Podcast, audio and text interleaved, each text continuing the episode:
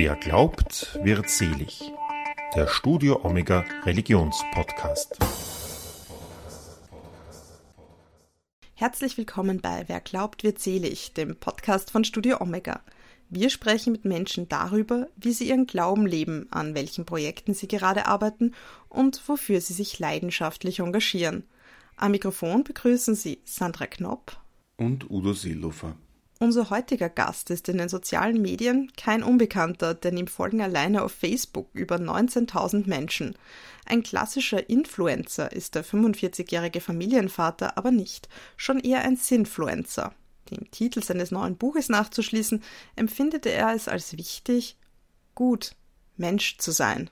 Der erste Schritt ist ganz oft der äh, schwerste, schwierigste Schritt, weil man sich überlegt, kann man das, macht das Sinn, was ich mache, wie oft kriege ich den Satz hingeknallt, wir können ja die Welt nicht retten, äh, ist das nicht nur ein Tropfen auf den heißen Stein? Und ich glaube, die gute Nachricht ist, wir sind nicht allein und die gute Nachricht ist auch, jeden Tag ein bisschen zu schauen, wie wir diese Welt ein bisschen menschlicher, ein bisschen heller und ein bisschen gerechter äh, machen. Das ist nicht naiv, alles andere als das, sondern das ist alternativlos. Klaus Schwertner treffe ich in der Caritas-Zentrale im 16. Wiener Gemeindebezirk. Dort hat der Geschäftsführer und Generalsekretär der Caritas der Erzdiözese Wien sein Büro. An einer Wand hängen Fotos vom Caritas-Podcast Faltenrock FM. Auf einem Regal ist ein großes Bild von Klaus Schwertner mit seinen Kindern zu sehen. Auf dem Tisch stapeln sich Ausgaben seines neuen Buches. An diesem Montag im April trägt Klaus Schwertner Jeans, einen weinroten Hoodie und sein derzeitiges Markenzeichen, eine rote Wollhaube. Zu Beginn des Gesprächs erzählt der vierfache Vater von einem Ausflug zur Donau. Vater und Tochter träumten vom Meer. Wie wichtig ist es, dass man in Zeiten der Pandemie das Träumen nicht verlernt?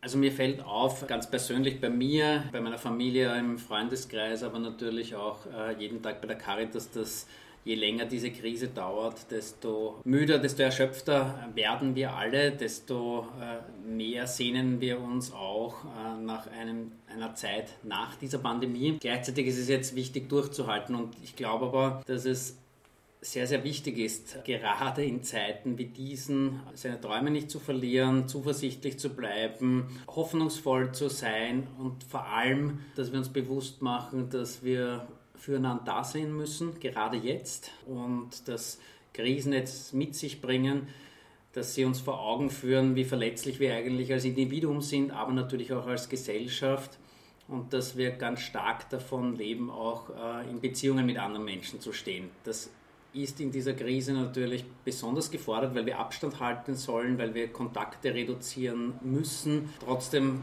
glaube ich ganz fest daran, dass wir gerade jetzt ähm, auch träumen sollen, wie es dann danach wird.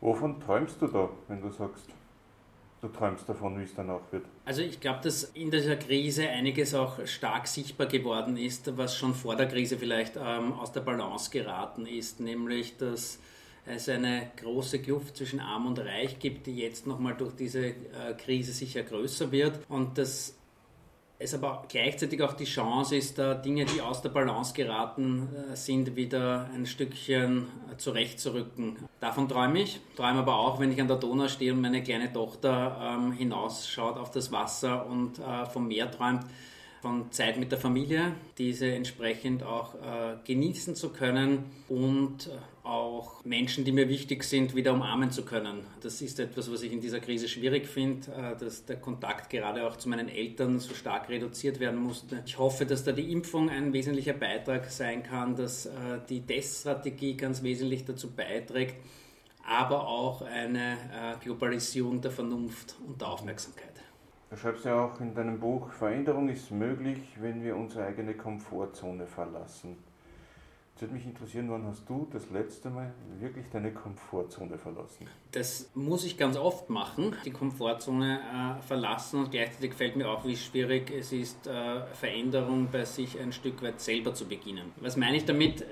Ich glaube, dass wir zum Beispiel die Klimakrise viel zu lange weggeleugnet haben als Gesellschaft, dass wir wenig bereit sind, uns zu verändern und dass das immer notwendiger wird und dass man auch sieht, wie rasch es gehen kann, dass wir, ähm, wenn wir dazu gezwungen sind, auch Veränderungen und die Komfortzone rasch verlassen müssen, um uns entsprechend auch zu schützen, gut voranzukommen. Ganz, ganz konkret, wann habe ich äh, die Komfortzone persönlich verlassen? Ich habe mir zum Beispiel vor einigen Jahren vorgenommen, ich glaube es ist mittlerweile äh, drei oder vier Jahre her, dass ich kein Fleisch mehr esse. Und das aus vielerlei Hinsicht, ähm, weil ich glaube, dass es ein wichtiger Beitrag ähm, zum Klimaschutz ist, zur Vermeidung von CO2, weil ich glaube, dass es ein Stück weit beiträgt für meine eigene Gesundheit. Gleichzeitig ist es, mir, ist es mir am Anfang überhaupt nicht leicht gefallen. Ähm, ich glaube aber auch, dass ich die Komfortzone verlassen muss, wenn ich Dinge mache, von denen ich nicht glaube, dass ich sie mir auch zutraue oder dieses, dass, ich, äh, dass ich vielleicht im ersten Moment gar nicht glaubt, dass sie Sinn machen. Was meine ich damit? Damals beim Flower Rain im Jahr 2018 für das Wiener Neujahrsbaby, äh, wie dieser Shitstorm über das Baby ähm, und über die Familie äh, des, äh, des Wiener Neujahrsbabys hereingebrochen ist, nur weil die Mutter ein Kopftuch trägt, habe ich mich in dieser Situation auch ziemlich klein gefühlt und habe mich gefragt, macht das überhaupt Sinn, da irgendetwas dagegen zu halten oder zu tun? Und ich glaube, wir müssen es versuchen. Und ich weiß, dass das auch nicht angenehm ist, weil zeitweise, wenn man für seine eigenen Anliegen oder auch für gesellschaftliche Anliegen eintritt, exponiert man sich, macht man sich auch angreifbar. Aber gerade da habe ich es für ganz wichtig gehalten und habe mir auch nicht gedacht, dass dieses Posting um die ganze Welt gehen wird, letztlich in der New York Times äh, landen wird und es ganz, ganz viele Menschen gibt, die an diesem Willkommensbuch für das Wiener Neujahrsbaby dann letztlich mitgemacht haben. Ich glaube, dass wir mehr dieser ersten Schritte versuchen sollten ähm, und das wünsche ich mir insgesamt gesellschaftlich und dass wir auch das Vertrauen haben, dass wir selbst Teil dieser positiven Veränderung sein können und dass da jede und jeder einen Beitrag leisten kann. In seinem Buch Gut Beistrich Mensch zu sein spielt die Geschichte um den Flower Rain eine große Rolle. Im Jahr 2018 erregte ein Foto große Aufmerksamkeit. Es zeigte ein neugeborenes Mädchen, das nach Mitternacht zur Welt gekommen war, den Vater und die kopftuchtragende Mutter. Statt sich für die Familie zu freuen, gab es zahlreiche rassistische Hasspostings im Internet. Schwertner entschloss sich, diesem Hass mit einem Flower Rain entgegenzutreten. 33.000 Internet-User verfassten Willkommensbotschaften für das Neugeborene, darunter auch Bundespräsident Alexander Van der Bellen. Daraus entstand ein gedrucktes Geschenkbuch für das Neujahrsbaby. Die Aktion erregte internationale Aufmerksamkeit, auch die New York Times berichtete. Was ist das eigentlich für ein Gefühl, wenn man da die New York Times in der Hand hat und da steht ein Artikel drinnen über eine Aktion, die man selber gestartet hat? Ist ja auch nicht jeden Tag. Es ist unwirklich, weil ich mich genau an jenen Moment erinnern kann, wie ich auf der Heiligen Städterlände rechts rangefahren bin mit dem Auto und auf meinem Handy dieses Facebook-Posting getippt habe, in dem Glauben, dass vielleicht ein paar Dutzend Menschen da mitmachen werden und es eine nette Geste ist, ähm, hier ein kleines Willkommensbüchlein zu machen, das letztlich mehrere Zehntausend Menschen daran mitgemacht haben dass dieses Posting um die ganze Welt gegangen ist und letztlich zu einer weltweiten Umarmung gekommen ist. Stolz ist das falsche Wort. Ich war eher froh, dass ganz viele Menschen dasselbe gespürt haben in diesem Moment wie ich, nämlich dass eine rote Linie überschritten wurde und dass es hier ganz wichtig ist, auch aufzuzeigen, dass es hier eine schweigende Mehrheit gibt, mhm. die damit nicht einverstanden ist, was da gerade passiert. Ja, ich habe mich darüber gefreut, dass das so war natürlich und dass ich insgesamt glaube, dass wir in einer Welt leben, wo jene, die sich empören, die ähm, auf andere mit dem Finger zeigen, versuchen, andere klein zu machen, dass die sehr laut sind, dass wir deshalb schnell auch glauben, dass sie mehr sind. Aber man sieht, positive Veränderung ist vielfach möglich und das sehe ich in ganz, ganz vielen Beispielen im Caritas-Alltag. Klaus Schörtner fällt als Beispiel sofort die Entstehungsgeschichte einer Caritas-Institution ein, die seit über 30 Jahren obdachlose Menschen unterstützt. Wenn ich mich daran erinnere, wie die Gruft entstanden ist, nämlich ein paar Schülerinnen und Schüler, die mit ihrem Religionslehrer darüber gesprochen haben, was es eigentlich heißt, christlich zu handeln oder Christ zu sein und die begonnen haben, Schmalzbrot und Tee auszuschenken und auszugeben an obdachlose Menschen. Und daraus ist Schritt für Schritt die wohl bekannteste Obdachloseneinrichtung Österreichs geworden. Dann sieht man, manche Dinge beginnen klein, sie mhm. beginnen sehr konkret, aber man muss sie sich einfach trauen zu tun. Der erste Schritt ist ganz oft der äh, schwerste, schwierigste Schritt, weil man sich überlegt, kann man das, macht das Sinn, was ich mache, wie oft kriege ich den Satz hingeknallt, wir können ja die Welt nicht retten, äh, ist das nicht nur ein Tropfen auf den heißen Stein? Und ich glaube, Die gute Nachricht ist, wir sind nicht allein und die gute Nachricht ist auch, jeden Tag ein bisschen zu schauen, wie wir diese Welt ein bisschen menschlicher, ein bisschen heller und ein bisschen gerechter äh, machen. Das ist nicht naiv, alles andere als das, sondern das ist alternativlos. Klaus Schwerten ist 45 Jahre alt. Seit über zehn Jahren unterstützt er Menschen, die sich in schweren Krisen befinden. Zunächst arbeitete er fünf Jahre bei der Caritas Wien als Pressesprecher. Seit 2013 ist der gebürtige Wiener Geschäftsführer der Caritas der Erzdiözese Wien. Außerdem ist er auch einer von zwei Generalsekretären der Caritas Wien. Nach dem Flower Rain 2018 kontaktieren Schwertner mehrere Verlage und fragen, ob er nicht ein Buch schreiben will. Lange Zeit zögert Schwertner, weil die Arbeit an einem Buch neben dem intensiven Vollzeitjob und der Familie nicht vereinbar scheint. Im ersten Lockdown 2020 ändert er aber dann doch seine Meinung. Er möchte in Zeiten der Krise in anderen Menschen die Lust auf Gutes wecken. Das drückt auch der Titel des Buches aus. Das zeigt zuallererst, dass der Mensch im Mittelpunkt steht, dass es in den 90er Jahren immer stärker und ähm, bis heute eigentlich gesellschaftsfähig geworden ist, wenn man sich für andere einsetzt, das auch zu diffamieren, äh, zu beschimpfen, lächerlich zu machen. Und damit spielt natürlich ein bisschen dieser Titel auch, nämlich den Begriff ein Stück weit wieder neu zu besetzen, mit dem, was er eigentlich bedeutet, nämlich, äh, dass wir uns einfach ganz persönlich die Frage stellen müssen, sind wir lieber gute oder lieber schlechte Menschen, im Wissen, dass wir beides in uns tragen, das Gute und das Böse, und uns jeden Tag aufs Neue entscheiden können, was wollen wir eher in uns stärken. Und ich glaube, die Antwort ist relativ einfach, weil niemand von sich selbst sagen möchte, dass er lieber ein böser als ein guter Mensch ist. Ich frage mich da immer, wie ist das eigentlich passiert, dass aus dem Wort Gutmensch, was ja eigentlich guter Mensch ist, was ja eigentlich ein Kompliment ist, wie ist es passiert, dass da eigentlich mal ein Schimpfwort draus geworden ist? Denn eigentlich und auch, dass wir uns darüber aufregen, denn eigentlich müsste man ja sagen, wenn einer sagt, du bist ein Gutmensch, dann muss man sagen, ja, danke. Ich rege mich nicht darüber auf. Also ich, mich ärgert das, wenn das jemand zu mir sagen würde oder sagt, ähm, ärgert mich das überhaupt nicht. Ich glaube aber, dass es Menschen gibt, die das irritiert, die sich für andere einsetzen, die sich da vielleicht verunsichern lassen und ich glaube, dagegen gilt es aufzutreten, weil wir ganz dringend, gerade jetzt in der Krise, aber nicht nur jetzt, Solidarität brauchen. Wir brauchen Zusammenhalt und wir sehen gerade auch jetzt, dass wir eine globale Krise wie diese Pandemie auch nur gemeinsam global bewältigen können, dass es einfach darum geht, äh, dass ich nicht nur darauf schaue, wie geht es mir ganz persönlich, wie geht es meiner eigenen Familie, sondern wie geht es auch meinen Nachbarinnen und Nachbarn, meinen Freundinnen und Freunden. Und diese Nachbarinnen und Nachbarn sind in einer globalisierten Welt, wo es möglich ist, äh, sehr unkompliziert zum Beispiel über Social Media um die halbe Welt zu kommunizieren, oft auch viele hunderte oder auch tausende Kilometer von uns entfernt. Du sagst in deinem Buch ja auch, geht auch um die Frage, wie kann man da wieder Hoffnung schöpfen und ähm, raus aus der Passivität, rein ins Tun. Wie geht das jetzt eigentlich? Es ist ja oft gar nicht so leicht. Also ich glaube, es gibt so viele Möglichkeiten, äh, wie man sich einbringen kann, was man für andere tun kann und da muss jede und jeder selbst herausfinden, was ihm am besten Freude bereitet, was er oder sie am besten auch kann. Das Schöne ist, dass ich selber erlebe im, Caritas-Alltag jeden Tag, dass uns ganz viele Menschen auf Social Media, aber über die unterschiedlichsten Kanäle kontaktieren mit der Frage nicht, ob sie helfen können, sondern wie sie am besten helfen können, was sie denn tun können. Und da gibt es unterschiedliche Möglichkeiten. Ich denke nur jetzt ganz aktuell, dass wir in dieser Pandemie das Plaudernetz, äh, die Hotline gegen Einsamkeit eingerichtet haben, weil wir gesehen haben, dass schon vor dieser Krise ganz viele Menschen sich alleine gefühlt haben, dass es mehrere hunderttausend Menschen in Österreich sind, die niemanden haben für ein persönliches Gespräch. Und das war bevor diese Pandemie ausgebrochen ist. Und auf der anderen Seite, dass es viele Menschen gibt, die gerade jetzt auch in dieser Krise für andere da sein wollen.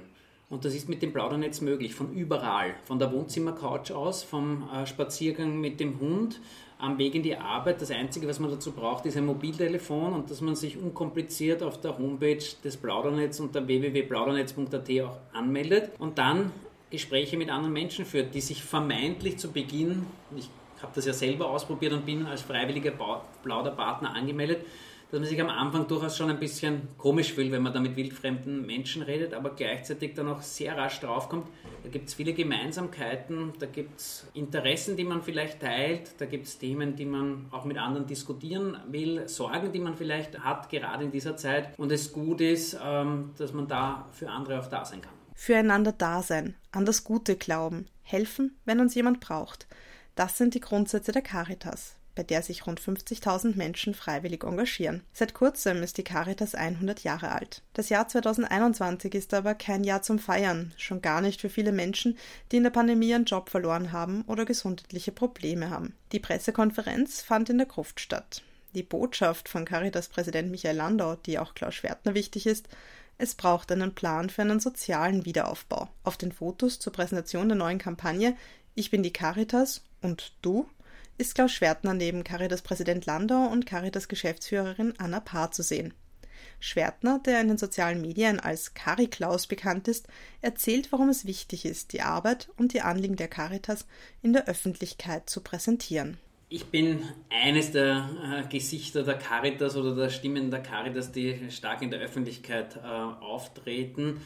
Aber die großartige Arbeit passiert an so vielen Orten in ganz Österreich, aber auch weltweit. Ähm, und ich bin sehr froh, dass es da ganz, ganz viele großartige Kolleginnen und Kollegen gibt, Freiwillige, die sich für andere unterstützen, aber auch Menschen, die unsere Arbeit einfach möglich machen. Ich glaube aber auch, dass der Auftrag der Caritas aus dem Evangelium begründet einfach zwei wesentliche Säulen hat, nämlich auf der einen Seite Not, Sehen und Handeln und auf der anderen Seite dieser anwaltschaftliche Auftrag. Und dieser anwaltschaftliche Auftrag bringt mit sich, die Stimme auch zu erheben, äh, Menschen eine Stimme zu geben, die vielleicht gerne überhört werden, egal ob es um obdachlose Menschen geht, um geflüchtete Menschen, um pflegende Angehörige, um Kinder in Not, Familien in Not, ähm, langzeitarbeitslose Menschen, die zu befähigen, dass sie selber für ihre Rechte eintreten können, aber auch äh, strukturelle Veränderungen, um an einer entsprechenden gerechten Gesellschaft zu bauen, dass das eine wunderschöne Aufgabe ist. Ja, mir ist auch bewusst, manchmal bin auch ich jemand, der auf Social Media polarisiert, der an Grenzen geht, dass das manchmal eine Gratwanderung ist, ist mir bewusst. Ich bin halt ganz fest davon überzeugt, dass man auch nur an Grenzen oder wenn man an Grenzen geht, Veränderung vorantreiben kann. Man muss allerdings aufpassen, dass man diese Grenzen dann auch nicht überschreitet und im Rückblick muss ich sagen, das ist mir sicher auch passiert. Das muss ich mir selbstkritisch eingestehen. Eine Aktion, mit der du ja für Gesprächsstoff gesorgt hast, war vor Jahren auf dem Liveball, als du als Refugee gegangen bist und dann sofort eben in den Medien warst damit. Jetzt rückblickend, wie betrachtest du diese Aktion? Was mir damals nicht bewusst war, dass ich mit dieser Aktion Menschen auch irritiert habe. Also im, im Sinne von, dass mir der Vorwurf gemacht worden ist, dass ich da äh, rassistisch unterwegs war, Blackfacing mir vorgeworfen wurde. Das war alles andere als meine Absicht. Gleichzeitig wollte ich äh, niemals äh, geflüchtete Menschen als wehrlos, als Opfer oder dergleichen darstellen, weil das sind sie nicht. Würde ich so eine Aktion noch einmal machen, ein zweites Mal machen, ein zweites Mal würde ich sie nicht machen. Warum? Aber, weil ich glaube, dass man sich lächerlich macht, wenn man so etwas öfter macht, bereue ich diese Aktion Nein, äh, in dem Sinn nicht, dass ich glaube, dass es bestimmte Gruppen auch wachgerüttelt hat, dass sie sich damals mit dem Sterben, das ja nach wie vor im Mittelmeer passiert, wo Menschen auf der Flucht vor den Toren Europas ertrinken, dass ich manche auch mit dieser Aktion erreicht habe, dazu stehe ich. Und das heißt nicht, dass der Zweck alle Mittel heiligt, auf keinen Fall, aber das manche Menschen sich offenbar davon auch angesprochen gefühlt haben und mir da auch geschrieben haben, dass sie erst dadurch zum Nachdenken begonnen haben. Gesellschaftliche Veränderungen passieren nicht in sozialen Medien, sondern in persönlichen Gesprächen, ist der Wiener überzeugt. Gerade in einer Zeit wie jetzt, wo so viel in Frage gestellt wird, gilt es nicht zu polarisieren, sondern Brücken zu bauen, um im Gespräch zu bleiben. Zusammenhalt, dieses Gefühl hat Klaus Schwertner schon früh schätzen gelernt. 1976 wird er in Wien als eines von vier Geschwistern geboren. Sein Vater arbeitet als Projektingenieur, seine Mutter unterrichtet zeitweise Maschinenschreiben und Textverarbeitung. Schwertner betont, dass Gastfreundschaft in seiner Familie stets großgeschrieben wurde. Aktionismus äh, dient dazu, da ähm, Macht zu rütteln, rütteln ähm, Aufmerksamkeit äh, zu generieren und auf ein Thema vielleicht aufmerksam zu machen. Nachhaltige Veränderung passiert sicher anders. Ähm, durch Begegnung, durch Gespräche, äh, wenn man miteinander Zeit verbringt und nicht durch einmalige Aktionen. Mhm. Ein zentrales Kapitel in deinem Buch, da geht es um deine Kindheit und da schilderst du, was dir immer mitgegeben wurde, ist der Zusammenhalt. Ähm, wie hat sich das geäußert? Was ich stark gespürt habe schon in meiner eigenen Familie, dass es vollkommen selbstverständlich war, dass wir Freundinnen und Freunde, ich habe selber drei Geschwister, dass wir Freundinnen und Freunde auch völlig unangekündigt mitbringen äh, konnten äh, nach Hause, dass der Esstisch, der auf beiden Seiten auszuziehen war, ausgezogen wurde, dass äh, Sesseln herbeigeschafft wurden und dass es ähm, eine große Gastfreundschaft gegeben hat und dass das etwas war, was ich rückblickend als unglaublich bereichernd und schön äh, empfunden habe, was für mich damals so selbstverständlich war. Ich versuche das heute auch zu leben, auch in, äh, bei meiner äh, Familie und bei meinen Kindern, aber dafür bin ich meinen Eltern schon sehr dankbar, dass sie das so selbstverständlich gelebt haben, uns ähm, vorgezeigt haben äh, und dass ich auch in großer Geborgenheit in dieser Familie aufwachsen durfte. Prägt dich das auch heute noch in deinem Verhalten anderen gegenüber?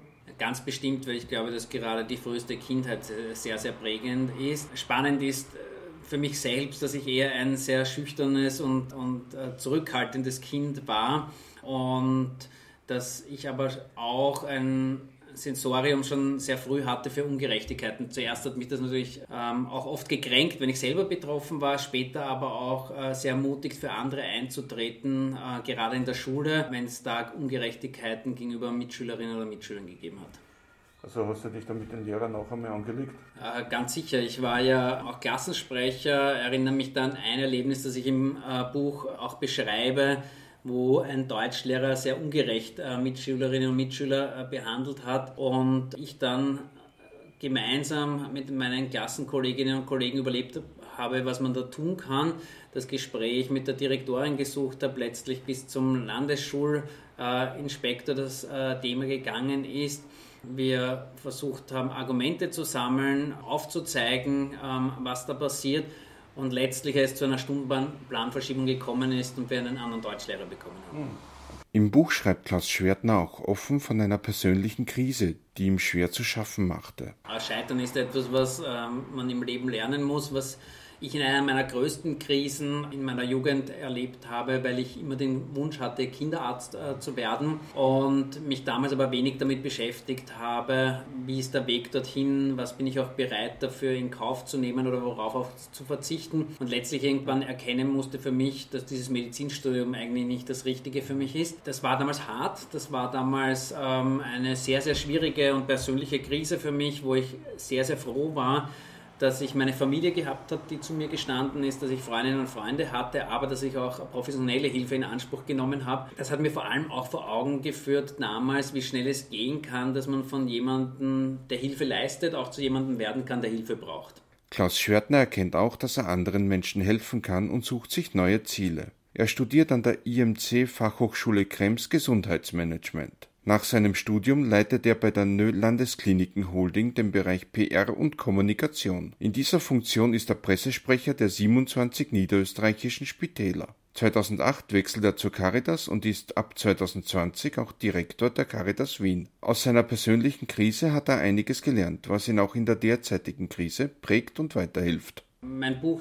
soll und das ist mein großer Wunsch, möglichst vielen Menschen ähm, so etwas wie ein Rezept gegen diese Hoffnungslosigkeit, in der wir gerade auch leben, bieten. Die ersten Tage und Wochen zeigen mir anhand der vielen Rückmeldungen, die ich bekomme über Social Media, aber auch in persönlichen Briefen und Nachrichten, ein Stück weit gelingt das Gott sei Dank. Das freut mich ähm, und ich glaube, das ist etwas, was wir alle gerade ganz dringend brauchen in dieser Zeit. Es ist ja auch wichtig, dass man den Kopf nicht hängen lässt und es werden auch wieder bessere Zeiten kommen, hoffentlich.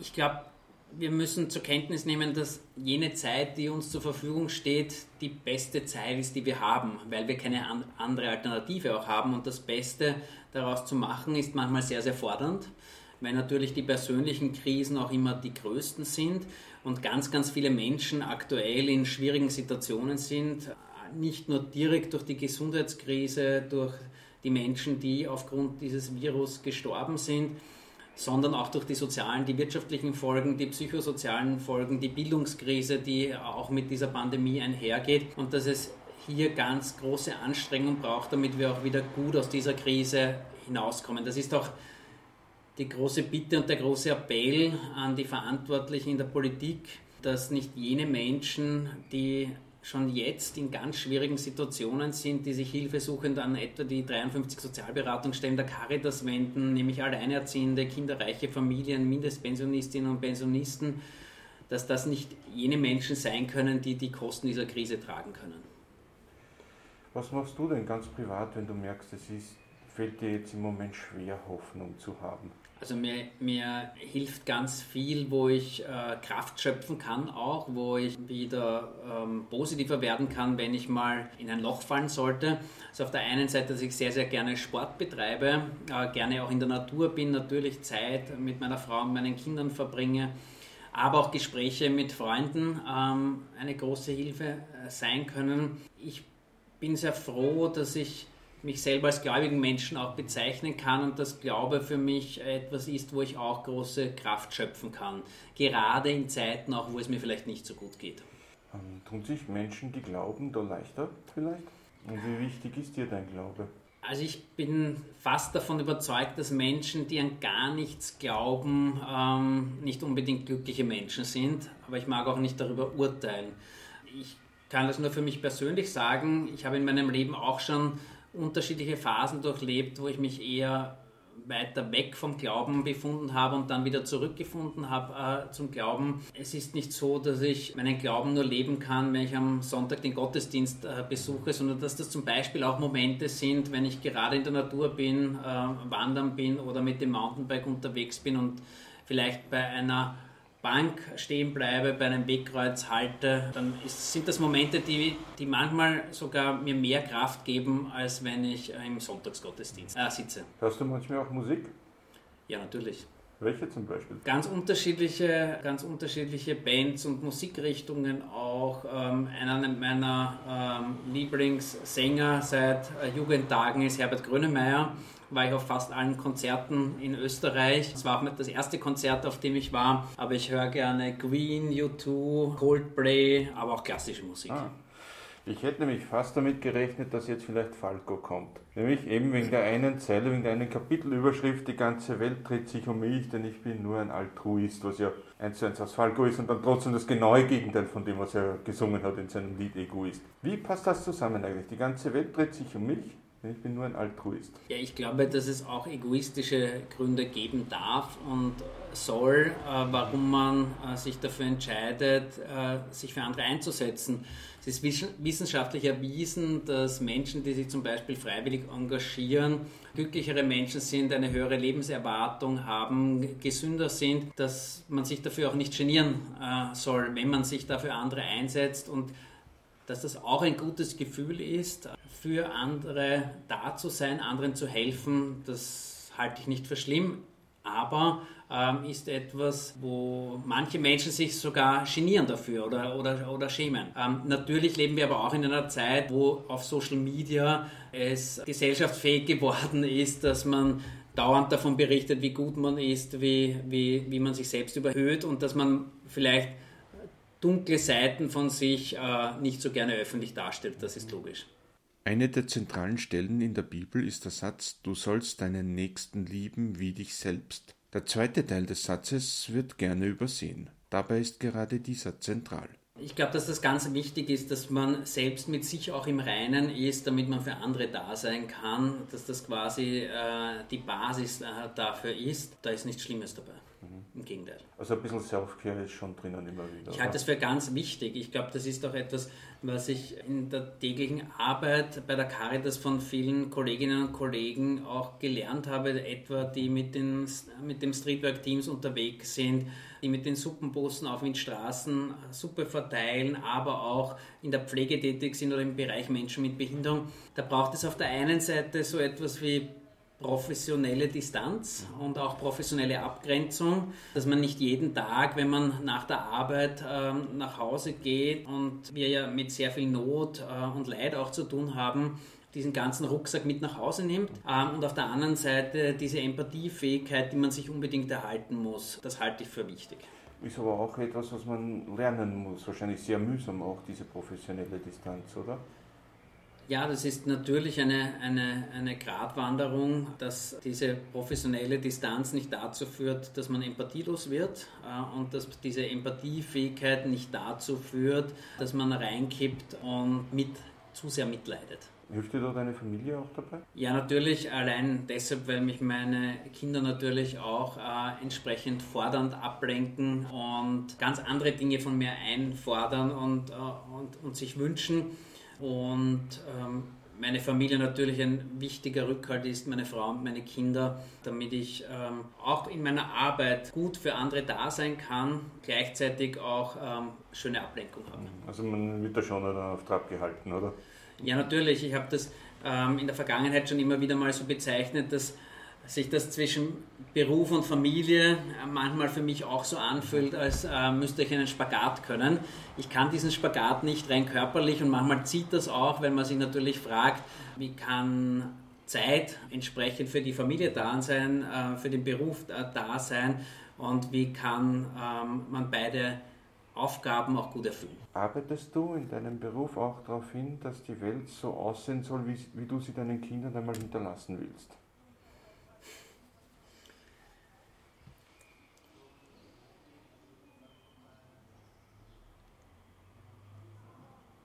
Das Schöne an der Caritas-Arbeit ist, dass ich hinter dem, wofür die Caritas steht, äh, zu 100% stehen kann. Nämlich, dass wir für Menschen da sind, unabhängig davon, welche Herkunft sie haben, welche Religion sie haben, welches Geschlecht, welche sexuelle Orientierung und was zählt diese Menschenwürde ist äh, und die konkrete Not von konkreten Menschen da an Lösungen mitzuarbeiten, nämlich immer im Blick auf den konkreten Menschen mit seiner Notsituation, aber auch um äh, gesellschaftliche Veränderung äh, voranzutreiben. Das finde ich eine wunderschöne Aufgabe und das führt letztlich dazu, dass wir uns hoffentlich und ich auch ganz persönlich am Ende meines Lebens mal sagen werde, ich habe ein Stück weit beitragen können mit meinen Stärken, meinen Talenten, damit diese Welt ein Stück besser geworden ist. Damit unsere Welt ein Stück weit besser wird, braucht es auch Zusammenhalt. Leider gibt es in der Gesellschaft immer wieder Gruppen, die genau das torpedieren möchten. Wie kann man dem entgegentreten? Also ich bin ganz fest davon überzeugt, dass äh, wer Österreich, wer Europa liebt, der spaltet nicht. Und ich glaube, dass es ganz wichtig ist, dass wir äh, diese Entwicklungen auch erkennen und hier einen entsprechenden Beitrag dazu leisten, dass es nicht zu einem Auseinanderdriften und zu einer weiteren Polarisierung in der Gesellschaft kommt. Und das fängt schon damit an, dass man selber sich nicht an Empörungswellen äh, beteiligt, was mir sicher in der Vergangenheit auch schon äh, passiert ist, dass man ein bisschen nachdenkt, gerade auf Social Media, bevor man vielleicht in die Tastatur hämmert. Und dass es halt relativ einfach auch ist, zu Hause von der Wohnzimmercouch aus oder ähm, vom Schreibtisch da in, in die Welt hinaus zu schreien, ähm, auf die Politik zu schimpfen, wer auch immer da verantwortlich äh, sein mag für Ungerechtigkeiten, äh, sondern dass wir uns bewusst machen, Veränderung passiert nicht nur in der Politik, in den Hinterzimmern äh, der Mächtigen, auf den großen Bühnen dieser Welt, sondern positive Veränderung beginnt vor allem bei uns ganz persönlich.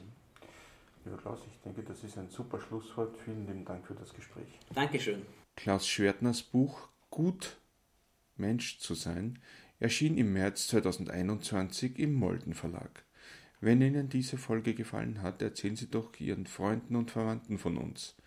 Weitere Episoden unseres Podcasts können Sie unter www.studio-omega.at entdecken.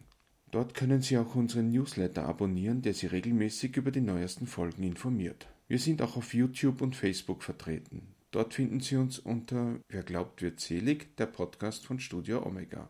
Auf Wiederhören und bis zum nächsten Mal sagen Sandra Knopp und Udo Silova.